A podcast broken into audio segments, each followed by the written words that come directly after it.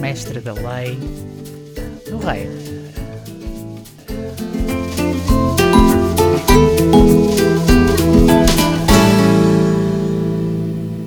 Olá, maldinha, bem-vindos a mais um café. É um prazer estar convosco. Esta semana foi na segunda-feira, eu avisei-vos no Instagram.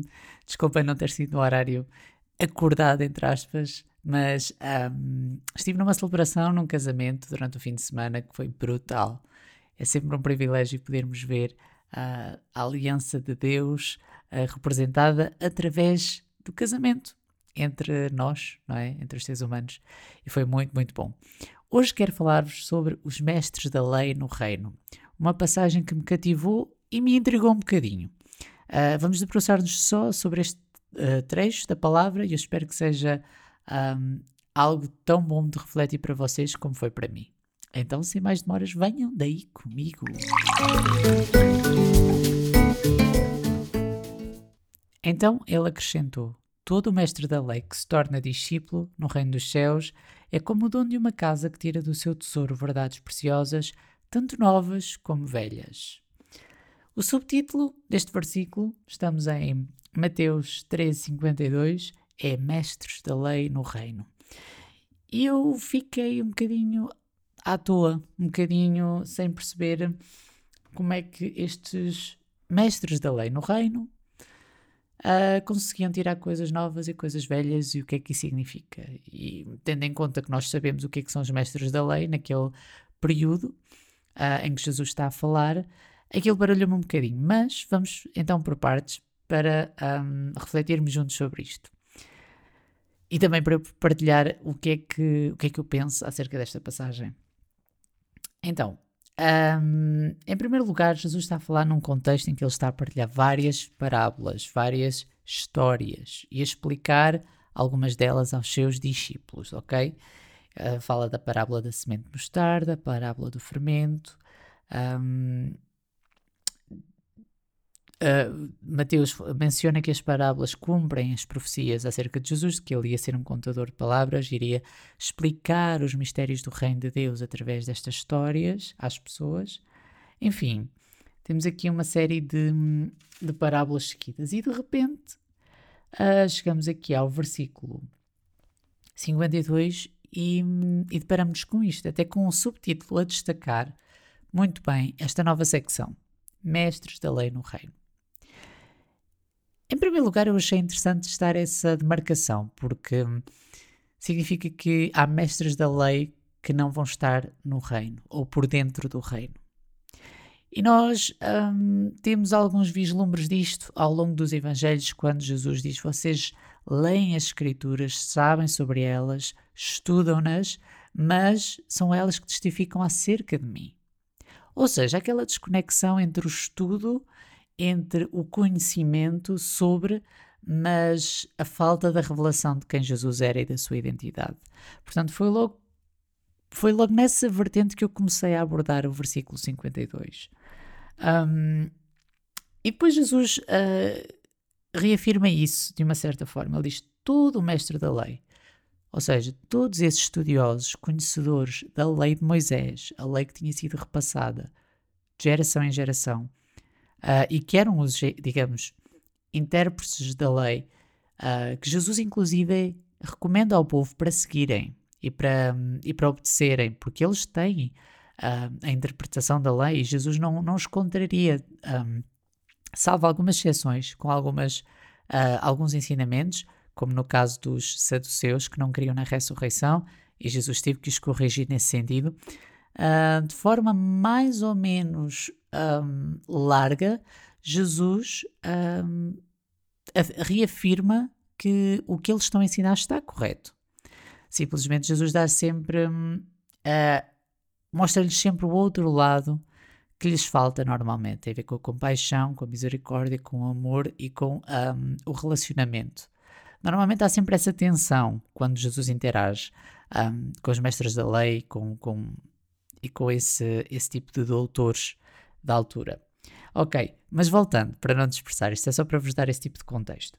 Ele diz: todo o mestre da lei que se torna discípulo no reino dos céus é como o dono de uma casa que tira do seu tesouro verdades preciosas, tanto novas como velhas.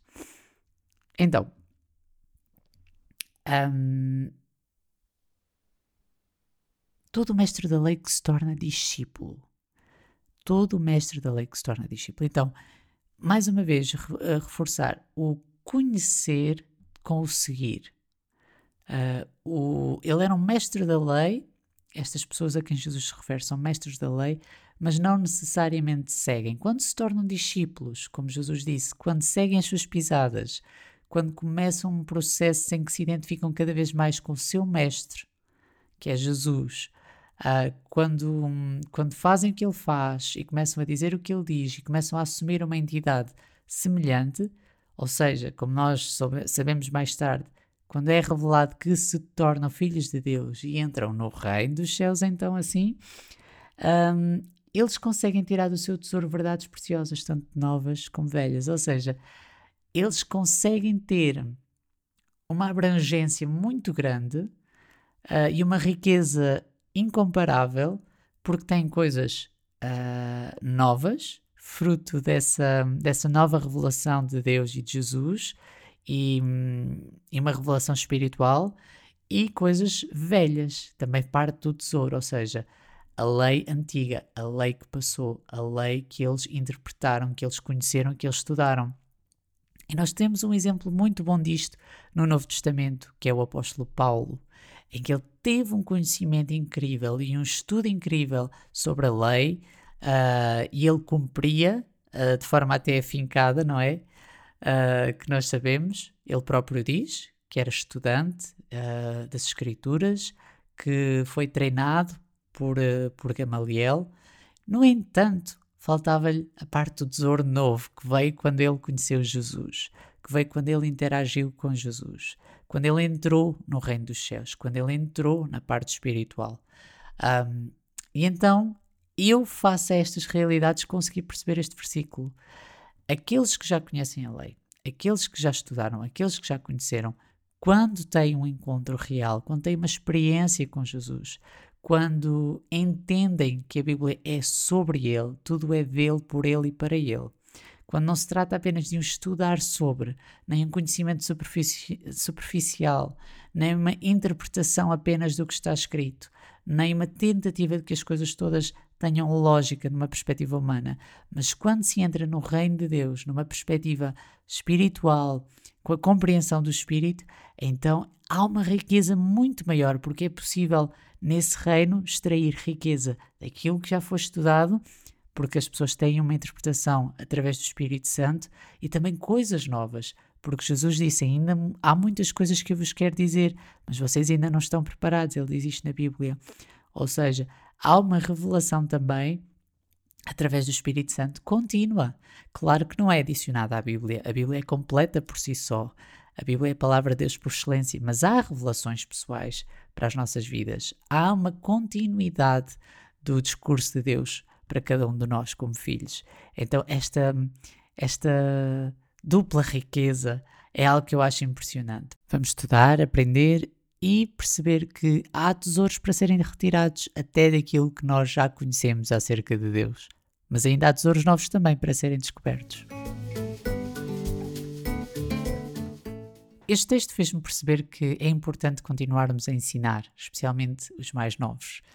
Um, e especialmente uh, até eles terem esta compreensão e revelação de quem Deus é diretamente nas suas vidas.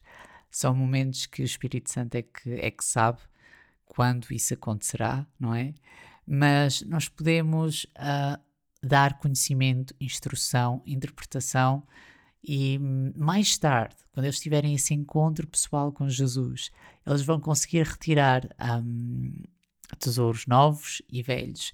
Eles vão voltar a olhar para aquilo que lhes foi dado, para aquilo que lhes foi ensinado e vão conseguir retirar novos tesouros uh, vão conseguir um, manusear aquele conhecimento de uma maneira viva e eficaz através do Espírito de Deus. Portanto, tudo aquilo que é depositado nos nossos corações desde cedo, mais tarde, com a ajuda de Deus, quando entramos no seu reino, conseguimos retirar coisas novas. Eu dei-vos o exemplo de Paulo e é verdade.